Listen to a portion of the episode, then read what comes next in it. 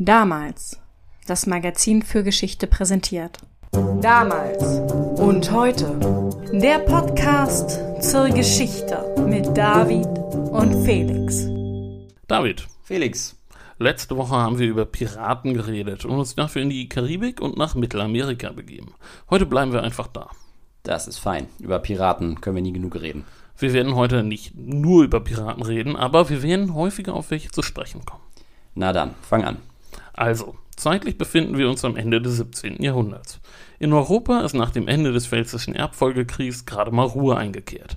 In England regiert Wilhelm von Oranien, der in Personalunion auch König von Schottland und Statthalter in den Niederlanden ist. In Frankreich herrscht Ludwig XIV. und in Spanien, tja, Spanien ist das Problemkind unter den Monarchien, denn der Habsburger Karl II.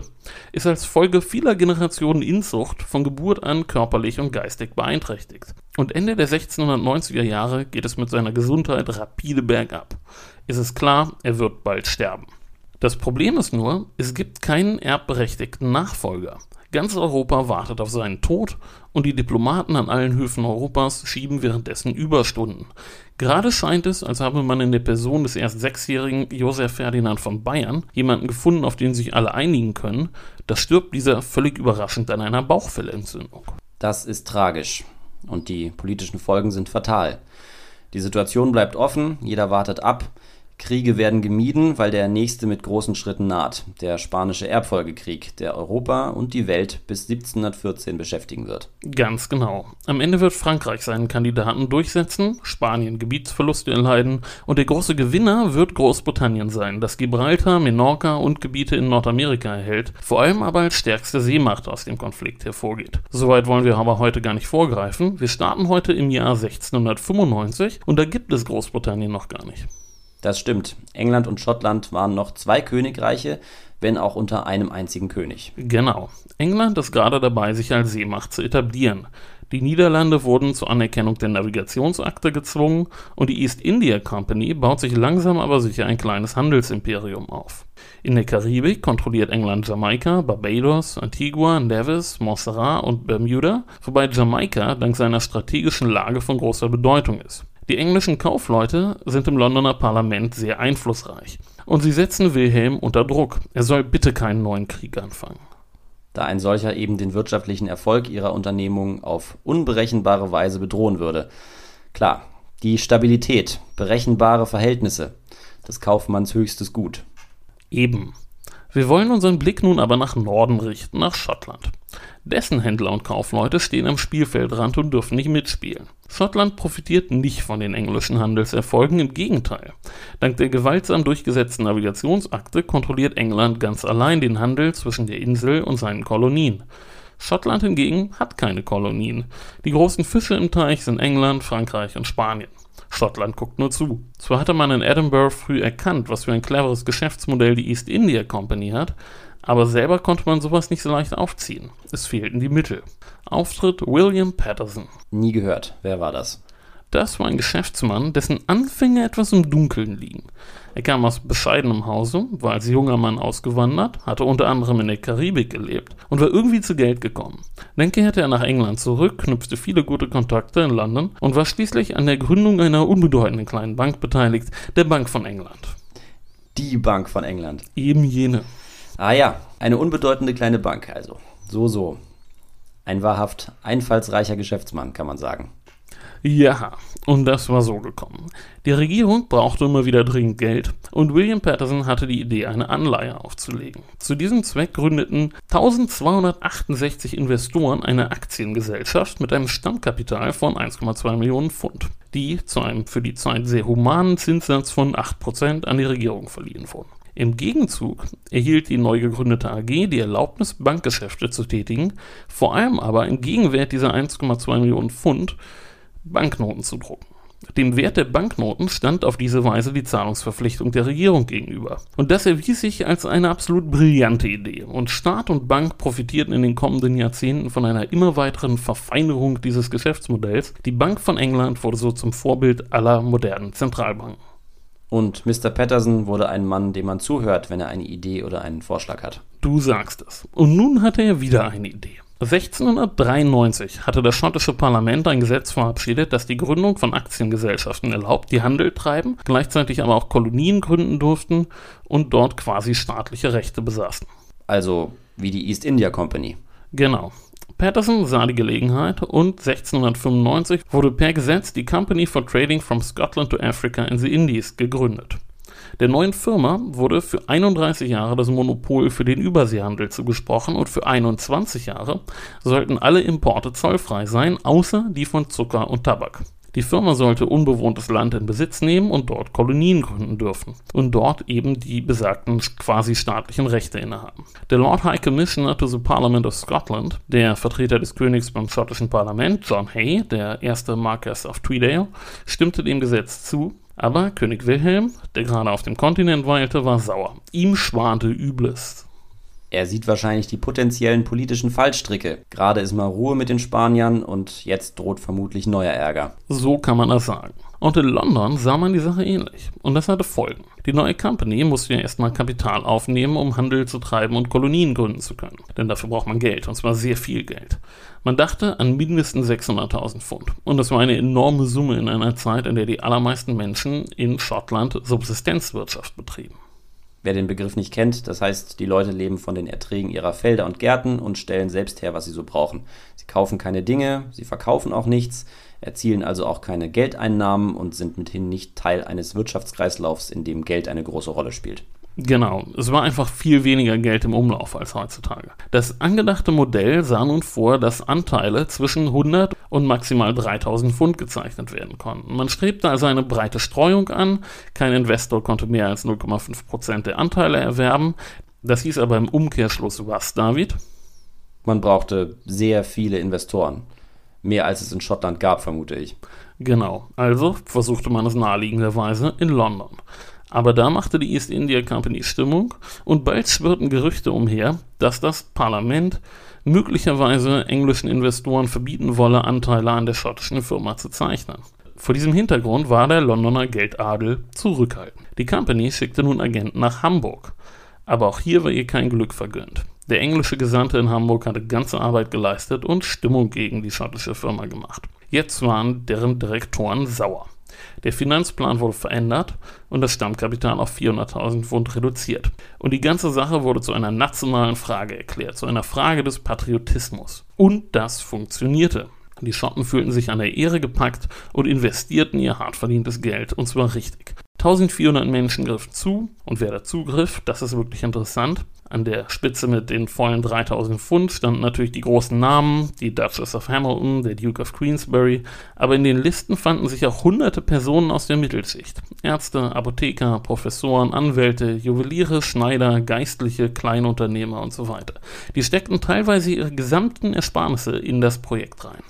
Da ist Plan B also wirklich sehr erfolgreich gewesen wussten diese ganzen Leute eigentlich, in was sie da genau investieren? Ich meine, das Geld ist ja jetzt erfolgreich eingesammelt worden, aber gibt es einen transparenten Businessplan? Gibt es ein klares Konzept, was mit all dem Geld nun angefangen werden soll? Und vor allem sind sich die Investoren darüber im Klaren, wie hoch das Risiko ist?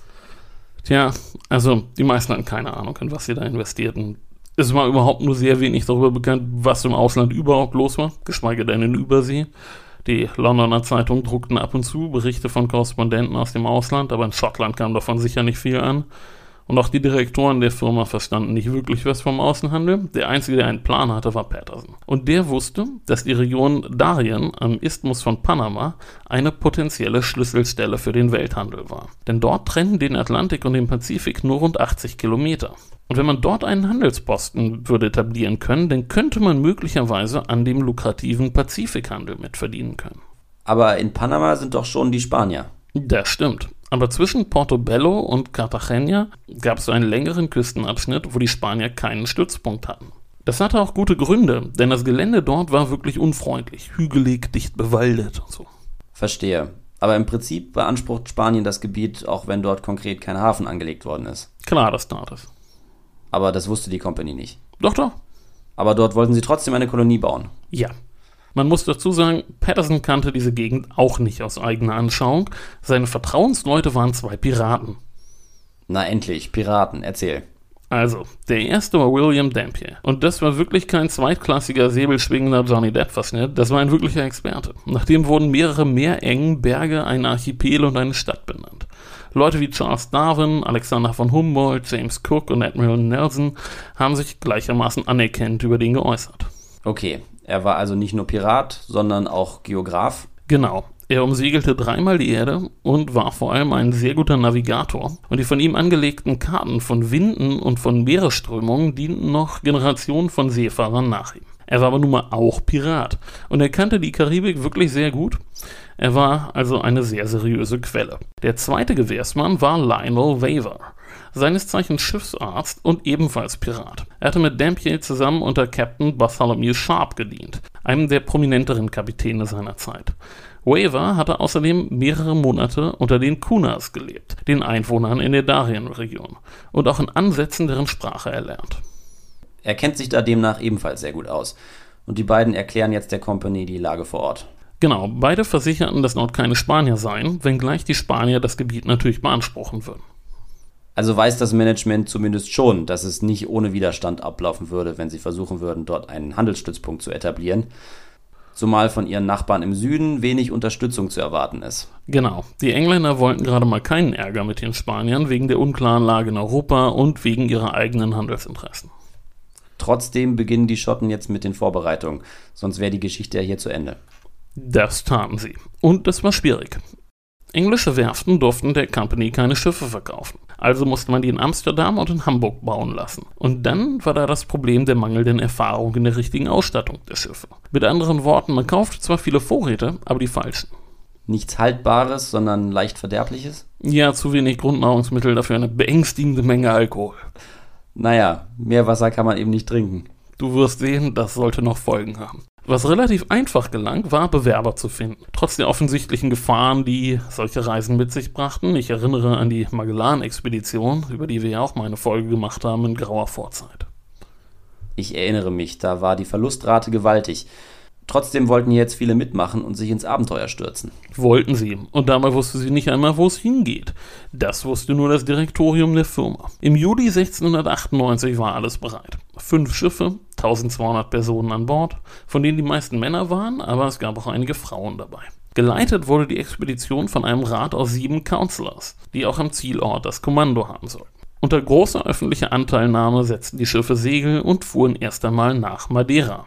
Die fünf Schiffe seien hier auch einmal namentlich genannt. Das waren drei große Schiffe, die St. Andrews unter Captain Robert Pennycook, die Unicorn unter Robert Pinkerton, die Caledonia unter Captain Robert Drummond und dazu zwei kleinere Boote für Erkundungsfahrten an der Küste, die Endeavour und die Dolphin. Auch Patterson war übrigens mit an Bord, jedoch nicht in offizieller Funktion, sondern nur als Beobachter. Er hatte den Kommandanten auch dringend geraten, die Ausrüstung noch einmal zu inspizieren. Die hatten jedoch darauf verzichtet. Und schon nach wenigen Tagen war klar, dass Amateure am Werk gewesen waren bei den Einkäufen. Wie gesagt, es gab sehr viel Wein und sehr wenig Grundnahrungsmittel an Bord. Und von Beginn an mussten die Rationen gekürzt werden. Das ist kein vielversprechender Start. Und sicher nicht gut für die Stimmung an Bord. Das war es nicht. Am 29. August erreichte die Flotte Madeira und dort wurde jetzt der Umschlag mit den Befehlen geöffnet. Von Madeira aus wurden auch Nachrichten zurückgeschickt, nämlich wegen des fehlenden Proviants eine Bitte um Nachschub. Okay, nun weiß man also zumindest, wohin die Reise gehen soll. Oh nein, im Umschlag stand nur, man sollte Richtung Crab Island bei Puerto Rico fahren und dann dort den nächsten Umschlag öffnen. Was? Ja. Das ist ja doch recht albern. Da begibt man sich auf die Reise seines Lebens und dann beschließt das Management, die als Schnitzeljagd zu gestalten. Ja, du sagst da was. Am 30. September erreichte die Flotte Antigua und Montserrat. Und bald wurde der zweite Umschlag geöffnet und die Kapitäne wurden angewiesen, weiter nach Crab Island zu fahren, die Insel, falls sie unbewohnt sei, in Besitz zu nehmen und dann weiter nach Darien zu fahren. Ich muss fragen, wo genau ist Crab Island? Die Insel ist heute unter dem spanischen Namen bekannt, Viques, und gehört zu Puerto Rico. Sie liegt zwischen Puerto Rico und St. Thomas. Das ist die Hauptinsel der amerikanischen Jungferninseln, die damals noch zu Dänemark gehört. Ah ja. Jedenfalls fuhren jetzt die Unicorn und die Dolphin nach St. Thomas, um einen Lotsen zu finden, und den fanden die dort auch, einen gewissen Captain Allison, einen älteren Mann, der die Region gut kannte, weil er einst unter Bartholomew Sharp gedient hatte. Das war derselbe Pirat, für den schon Dampier und Wafer gearbeitet hatten. Genau. Nicht zu verwechseln übrigens mit dem Piratenkapitän Bartholomew Roberts, ein, zwei Generationen später, der war noch einen Zacken berühmter. Richtig. Sharp hatte sich aus St. Thomas zur Ruhe gesetzt und so war wahrscheinlich auch Allison dorthin gelangt. Der Rest der Flotte fuhr jetzt voraus nach Crab Island, nahm die Insel formell in Besitz, nur damit dort dann ein dänisches Schiff auftauchte. Die Dänen kamen von St. Thomas, wo sofort, nachdem die Schotten dort aufgetaucht waren, ein Boot losgeschickt wurde, um dem Rest von der Flotte bei Crab Island zu erklären, was Phase ist. Der dänische Kapitän ließ aber durchblicken, dass es ihnen eigentlich ganz recht war, einen Puffer zwischen sich und den Spaniern auf Puerto Rico zu haben. Es bleibt also alles friedlich. Oh ja. Was aber auch klar war, mittlerweile wusste die ganze Karibik, was los war. Ein namentlich nicht bekannter Reiseteilnehmer schrieb in seinem Journal, Zitat, auch wenn wir dachten, unser Projekt sei ein großes Geheimnis, so weiß man doch überall auf den Westindies davon. Auf Madeira schien man davon zu wissen, auf St. Thomas wusste man ganz sicher davon. In Portobello war ihre Aufklärung so gut, dass sie die Namen aller Schiffe und der Ratsleute und der Kapitäne kannten, noch ehe wir da waren. Die Spanier wissen also, was los ist. Ja. Zu deren Reaktion kommen wir noch. Auf St. Thomas war Captain Pinkerton von der Unicorn auch einem Engländer begegnet, den er von früher kannte, Captain Moon. Der war auf dem Weg von New York nach Jamaika und beide sprachen über das Proviantproblem und Captain Moon versprach Pinkerton von Jamaika aus Vorräte zu schicken. Von Captain Moon werden wir gleich nochmal hören. Erstmal fuhren unsere Schotten jetzt weiter und erreichten ihr Ziel. Golden Island vor der Küste Dariens. Am 2. November entdeckten sie eine Bucht in der Nähe, die einen guten Hafen abgeben würde, und beschlossen, hier ihre Siedlung zu errichten. Tatsächlich war der Platz gut gewählt, das Wasser war tief genug zum Ankern, die Bucht bot aber gleichzeitig Schutz vor Wind und Wellen. Es gab eine Halbinsel, die zum Land hin gut zu verteidigen war und von der aus man mit ein paar Kanonen von den Schiffen auch die Hafeneinfahrt gut kontrollieren konnte. Und unser anonymer Reiseteilnehmer von eben schrieb am 4. November in sein Journal, der Boden ist fruchtbar, die Luft gut und angenehm warm, das Wasser süß und alles trägt dazu bei, es gesund und angenehm zu machen. Da haben die Spanier ja allem Anschein nach eine richtig gute Stelle übersehen oder sie aus anderen Gründen ungenutzt gelassen. Die Schotten dürfte es erstmal sehr gefreut haben. Absolut. Unser anonymer Berichterstatter beschreibt dann weiter die Vielfalt der Fische, Säugetiere und Vögel, der Pflanzen und auch die Einheimischen. Zitat: Die Männer sind in der Regel sehr höflich und klug, sie haben alle gute Gesichter und sind klein, aber kräftig gebaut. Sie haben kupferfarbene Haut und schwarze Haare. Sie waren einst nackt, sind aber nun ebenso gut gekleidet wie wir. Er beschreibt dann weiter auch ausführlich die politischen Verhältnisse vor Ort. Hat er denn da so schnell den Durchblick? Naja, unter den Einheimischen lebten noch einige Franzosen und die erklärten den Schotten, was Sache war und vor allem, wie die einzelnen Gruppen der Kuna zueinander und zu den Spaniern standen. Das war sicher sehr hilfreich. Wie standen sie denn zu den Spaniern? Nein, nicht so besonders. Ich komme da noch zu. Die Schotten gingen nun erstmal an Land, bauten Hütten und schon nach zehn Tagen tauchte ein englisches Kriegsschiff auf. Captain Richard Long aus Jamaika. Der hatte gehört, dass da was im Gange ist und war gekommen, um zu sehen, was los war. Und er schickte dann auch sofort einen Bericht nach England. Hören wir da mal rein. David, wärst du so freundlich und liest mal diesen Satz vor? Na klar. Zitat. Ich unternahm diese Reise auf eigene Faust, in der Hoffnung, seiner Majestät einen Dienst zu leisten, unwissend, was nach dem Tod des Königs von Spanien geschehen könnte. Zitat Ende. Okay, also er hat die große Politik voll im Blick. Oh ja, und er scheut sich auch nicht, seine eigene Meinung zu sagen. Zitat: Ich hasse die schottische Nation nicht, ich liebe sie sogar. Wir kommen alle von derselben Insel und müssten uns gelegentlich zusammentun. Und dann noch ein weiterer Satz. Äh, es folgt der eigentliche Lagebericht. Zitat. Die Spanier hier sind sehr bestürzt und sehen die Sache als Herausforderung an. Zitat Ende. Genau, soweit der Bericht von Captain Long. Als Reaktion kam aus England sofort der Befehl, den Kolonisten jede Unterstützung zu verweigern. Der Gouverneur von Jamaika hat inzwischen von sich aus reagiert und dem spanischen Kommandanten von Cartagena einen Brief geschrieben, in dem er versicherte, dass England mit der Sache nichts zu tun habe. Kaum sind die Schotten also da, wird es schon politisch. Dabei müssen sie doch sicher erstmal ihr Überleben sichern, die Gegend erkunden und so weiter. Genau. Der Besuch des englischen Kriegsschiffes verunsicherte sie auch merklich. Aber dem nicht genug. Nun ging es Schlag auf Schlag. Es kamen weitere europäische Schiffe und schauten vorbei und auch ein kleines Schiff unter dem Kommando von Captain Allison, der von unserem Captain Moon von vorhin losgeschickt worden war. Und die Nachrichten, die von den Schiffen und auch von den Einheimischen kamen, waren nicht gut. Die Spanier seien eifrig am Plan, wie man die Schotten wieder vertreiben könnte. Nun kommen wir also zur Reaktion der Spanier. Die hat man ja allem Anschein nach ein wenig unterschätzt.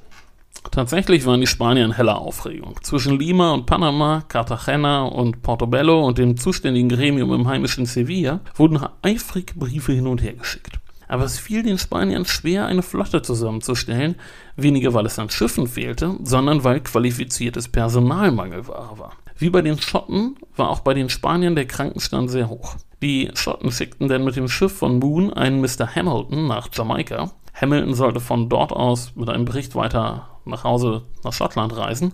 Und dieser Bericht enthielt auch eine erste Liste von Verstorbenen. 44 Menschen waren auf der Fahrt gestorben, 32 an Land und darunter waren auch der Kapitän von der Dolphin und die Frau und der Sekretär von William Patterson. Der Bericht ist trotz allem in einem optimistischen Ton gehalten. Das Land übertreffe die besten Erwartungen, man soll aber bitte Proviant schicken, da man noch nicht in der Lage sei, sich vollständig selbst aus dem Land zu versorgen.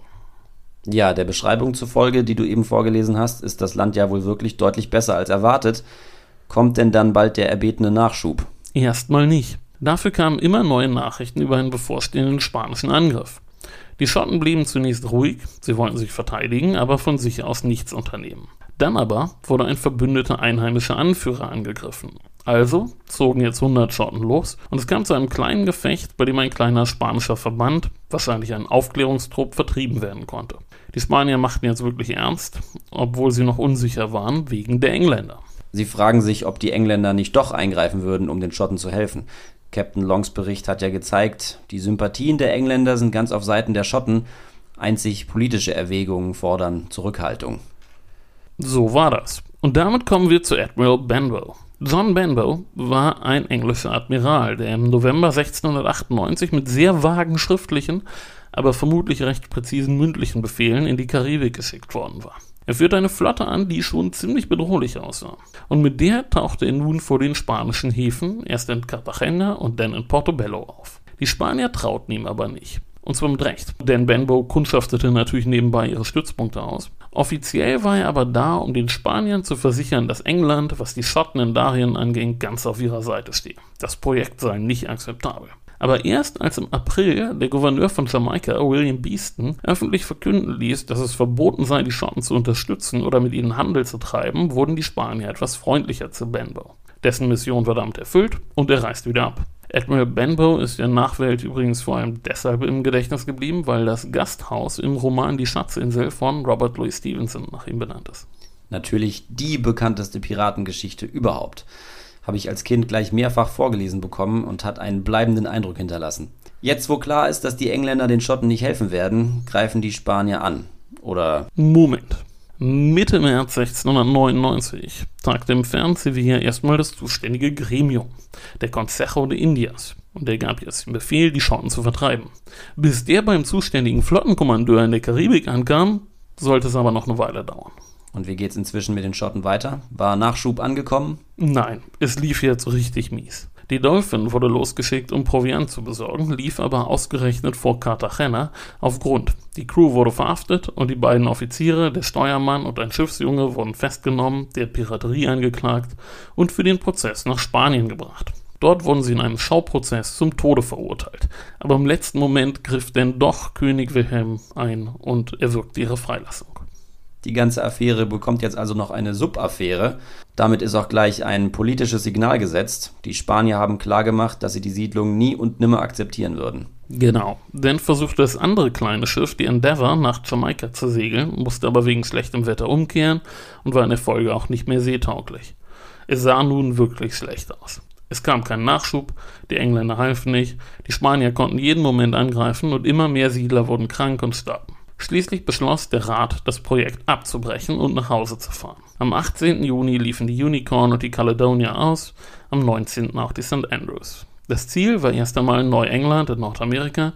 Da sollte alles verkauft werden, was man verkaufen konnte, um die Vorräte aufzustocken für die Heimreise. Aber die Schiffe waren nach zehn Monaten in tropischem Salzwasser in sehr schlechtem Zustand. Nach ein paar Tagen geriet die Unicorn in Schwierigkeiten. Trotzdem erreichte gerade sie am 14. August New York Jedoch lebten zu diesem Zeitpunkt nur noch 150 ihrer einst 250 Passagiere und sie waren nun praktisch schrottreif. Die Caledonia war schon zehn Tage zuvor eingetroffen, aber auch sie hatte gelitten und 105 Tote zu beklagen. Die St. Andrews schaffte es nur bis Jamaika und musste dort aufgegeben werden. Einzig die Caledonia gelangte also von New York aus zurück in die Heimat, wo sie am 20. November 1699 eintraf. Von 1200 Kolonisten waren 744 nachweislich gestorben und Hunderte auf Jamaika und in New York gestrandet. Puh, ja, eine traurige Geschichte. Ich hatte ja gedacht, dass es noch zu einem Kampf mit den Spaniern kommt.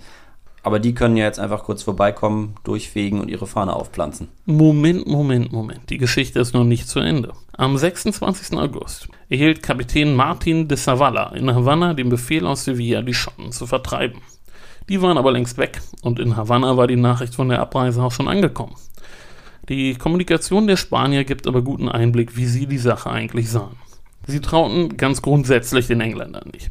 Und sie hatten große Angst vor Piraten. Henry Morgan war ihnen noch gut im Gedächtnis und erst 1697 hatten französische Piraten Cartagena überfallen. Aber sie hatten auch immer die Verhältnisse in Europa im Blick. Keinesfalls sollte es einen diplomatischen Zwischenfall geben, vor allem mit Blick auf England. Und dann kam eine neue Nachricht an. In Schottland war eine zweite Flotte aufgebrochen. Ach du meine Güte, ein zweiter Versuch. In der Tat. Warum? Geschieht das, nachdem die Nachricht vom Abzug der ersten Expedition eingetroffen ist? Ja, das ist spannend. Also, während die Caledonia in New York lag, traf dort auch die Nachricht ein, dass neue Schiffe auf dem Weg nach Darien waren. Daraufhin wurde ein kleines Boot gekauft, mit dem ein Teil der Schotten unter Captain Thomas Drummond zurück nach Darien fuhr. Und von Schottland aus waren nun gleich zwei Flotten unterwegs. Zuerst zwei kleinere Schiffe, die Olive Branch und die Hopeful Binning of Bonus, mit insgesamt 309 Siedlern. Diese beiden Schiffe kamen im August in Darien an und fanden die Siedlung verlassen vor. Dummerweise brannte die Olive Branch mit allen Vorräten an Bord ab und die Hopeful Binning kehrte daraufhin um nach Jamaika. Dann tauchte in Darien das Boot von Drummond aus New York auf. Und er fand die Siedlung ebenfalls verlassen vor, zudem das Wrack der Olive Branch. Drummond blieb aber trotzdem erstmal da. Und inzwischen waren in Schottland vier große Schiffe abreisefertig. Die Rising Sun, die Hope, die Duke of Hamilton und die Hope of Bonus. Mit insgesamt 1300 Personen an Bord. Schlechtes Wetter verzögerte die Abfahrt bis zum 24. September und in London machten jetzt bereits Gerüchte die Runde. Ich zitiere jetzt mal aus dem Befehl der Direktoren der Company an die Kommandanten der neuen Flotte. Zitat, wir haben aus London von einer sehr unwahrscheinlichen Geschichte gehört, dass die Kolonisten ihre Siedlung verlassen haben, aus Angst vor Maßnahmen, die in Cartagena gegen sie vorbereitet wurden. Wir können besagter Geschichte aber keinen Glauben schenken. Hätten Sie mal. Hätten Sie mal. Muss ich erwähnen, dass die neue Gruppe schon auf der Hinfahrt katastrophale Verluste erlitt? Das Vorhaben steht allem Anschein nach wirklich unter keinem guten Stern. Das tat es nicht, nein. Von den neuen Expeditionen starben 160 Mitglieder schon auf der Hinreise. Am 9. November nahmen die Schiffe bei Montserrat frisches Wasser an Bord und hörten dabei erstmals vom Scheitern der ersten Expedition. Trotzdem ging es weiter und am 30. November erreichten sie ihr Ziel. Und Drummond war immer noch da und erwartete sie dort und erklärte ihnen, was passiert war. Und es wurde überlegt, sofort wieder umzukehren. Es wurde jetzt wirklich heftig diskutiert und diejenigen, die bleiben wollten, setzten sich schließlich durch. Aber die Stimmung war von Anfang an im Keller. Es gab eine Meuterei und Drummond musste in den Kerker, weil seine Geschichten schlecht für die Moral waren. Am 23. Dezember schrieb der neue Rat in einen Brief an die Direktoren der Company in Schottland und darin wird geschildert, in was für einem wirklich beklagenswerten Zustand man die Kolonie vorgefunden habe. Und man berichtete auch, was Drummond erzählt hatte, ihm könne man aber kein Wort glauben. Die wahre Geschichte sei inzwischen sicher ans Licht gekommen. Man glaube nicht, dass die Spanier angreifen werden, der Weg über Land sei zu schwierig und die Bucht sei zur See hin gut zu verteidigen. Der Platz werde eine gute Handelsbasis abgeben, wenn er nur ordentlich ausgestattet werde. Leider seien viele Schurken mit von der Partie und man sei so damit beschäftigt, sie zu bestrafen, dass nicht viel Zeit für anderes bliebe. Ein Fall von fehlgeleitetem Optimismus im Angesicht der nahenden Katastrophe. Denn die kommt ja jetzt ganz sicher. So sicher wie das Amen in der Kirche. Zunächst aber keimte doch nochmal Hoffnung auf. Am 11. Februar brachte ein Schiff aus Barbados Vorräte und einen Gesandten der Company, Alexander Campbell, und der erwies sich als tatkräftiger Mann. Er drängte den Rat, einen Teil der Siedler nach Jamaika zu bringen, um die Vorräte zu schonen. Aber der Rat lehnte das ab. Dann schlug Campbell vor, den anrückenden spanischen Truppen entgegenzuziehen. Und tatsächlich gelang es ihm, mit Unterstützung Einheimischer einen nahenden spanischen Trupp zu überraschen und zurückzuschlagen. Das war gut für die Stimmung und für die Moral, aber es war letztlich ein eher kleines und komplett unbedeutendes Gefecht. Weil der Angriff von See erfolgte, nehme ich an. kam jetzt die spanische Flotte. Ja, jetzt kam die spanische Flotte. Am 23. Februar tauchten elf spanische Schiffe vor der Bucht auf und blockierten sie einfach erst einmal. Ihr Kommandant Juan Pimienta hatte es nicht eilig. Im schottischen Lager starben pro Tag bis zu 16 Siedler an Krankheiten, die Zeit spielte also für Pimienta, und Mitte März war der Rat dann reif und bereit für Kapitulationsverhandlungen. Die ersten Forderungen Pimientas waren sehr hart, aber schließlich zeigte er sich doch überaus großzügig. Die Kolonisten durften ihre Schiffe reparieren und ehrenvoll abziehen und dabei auch einen Teil ihrer Waffen und Munition mitnehmen und außerdem ihre gesamte Ausrüstung. Das ist in der Tat großzügig. Die Spanier sind wohl einfach froh, dass sie die Störenfriede los sind.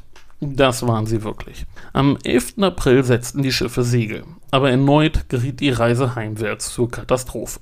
Die große Rising Sun geriet vor South Carolina in einen Hurricane und sank mit allen Passagieren an Bord. Nur 14 Personen, die an Land gegangen waren, überlebten.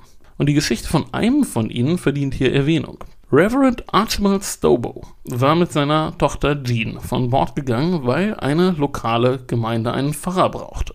Jean heiratete später einen schottischen Siedler mit Namen James Bullock und beide hatten einen Sohn, Archibald. Und der machte eine steile Karriere und wurde der zweite Gouverneur von Georgia, ehe er denn während des Unabhängigkeitskrieges starb. Posthum wurde ihm jedoch ein Sohn geboren mit Namen William. Der wurde Senator und selber Vater und ein Großvater, und zwar von Martha Bullock. Und die heiratete einen Geschäftsmann namens Theodore. Und ihr gemeinsamer Sohn erhielt den gleichen Vornamen wie der Vater und natürlich auch dessen Nachnamen, Roosevelt. Mit anderen Worten, Präsident Teddy Roosevelt war also der Nachfahre von einem der schottischen Siedler in Darien. Genau. Der Reverend, der sein Vorfahr war, war an Bord der Rising Sun gewesen. Denn lass uns kurz das Schicksal der anderen Schiffe durchgehen. Im selben Hurricane wurde auch die Duke of Hamilton zerstört. Von Todesopfern wird dabei jedoch nicht berichtet. Die Hope sank vor Kuba und die Hope of Bonus musste in Cartagena den Hafen anlaufen und war dann zu beschädigt, um noch weiterzufahren. Im Oktober tauchten dann in New York einige der Überlebenden der Rising Sun auf und berichteten vom Verlust eben jenes Schiffes und auch der Duke of Hamilton, sowie dem wahrscheinlichen Verlust der beiden anderen Schiffe. Kurz, von den 1300 Personen, die Schottland verlassen hatten, waren 160 auf dem Hinweg gestorben, etwa 300 starben in der Kolonie und geschätzte 350 auf der Rückreise. Von den etwa 350 Verbliebenen kehrten die wenigsten nach Schottland zurück. Die meisten endeten irgendwo verstreut in der Welt, zum größten Teil auf Jamaika oder in Nordamerika. Und damit kommen wir zum Echo, das die ganze Katastrophe in der Heimat fand da dürfte die Enttäuschung groß gewesen sein. Und wahrscheinlich sucht man schnell einen Sündenbock. Na klar, die Nachricht von der Kapitulation schockte das Land. In erster Linie schuld waren natürlich die Engländer. Lord Belhaven, der einer der Direktoren der Company war, verkündete am 10. Januar 1701 im schottischen Parlament, dass es nie eine besser ausgerüstete Flotte gegeben habe.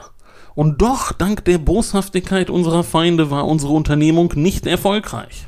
Man habe den englischen Nachbarn alle Vorteile des Unternehmens aufgezeigt, doch diese hätten erst beim König dagegen intrigiert und dann in Hamburg. Zwar sei es gelungen, eine Flotte auf den Weg zu bringen, doch ihre heimtückischen Pläne haben uns überrollt, sogar in der neuen Welt. Ihre Barbarei und Unmenschlichkeit sei unverzeihlich. Dass das ganze Unternehmen von vornherein politisch heikel und katastrophal gemanagt worden war, wollte niemand offen zugeben. Nur Patterson räumte nach der Rückkehr in die Heimat ein, dass das Problem in der Führungsebene lag.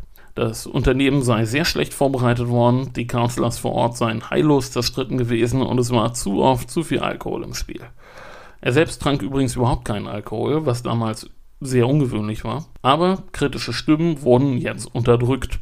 Veröffentlichungen von einzelnen Teilnehmern über die katastrophalen Zustände an Bord und in der Kolonie wurden auf Geheiß des schottischen Parlaments eingezogen und verbrannt. Ein Chirurg der ersten Expedition, Walter Harriers, wurde sogar steckbrieflich gesucht, nachdem er zwei kritische Berichte veröffentlicht hatte. Das Management wäscht also seine Hände in Unschuld. Aber mit generellen Anschuldigungen gegen böse Engländer wird es doch sicher nicht getan gewesen sein. Es ist ja wirklich sehr viel Geld investiert worden. Gibt es da jetzt ein juristisches Nachspiel? In welchem Ausmaß auch immer? In der Tat, jetzt blieben die juristischen Aufräumarbeiten. Die Company war quasi pleite. Hunderte Kleinanleger drohten jetzt ihre beigesteuerten Ersparnisse zu verlieren.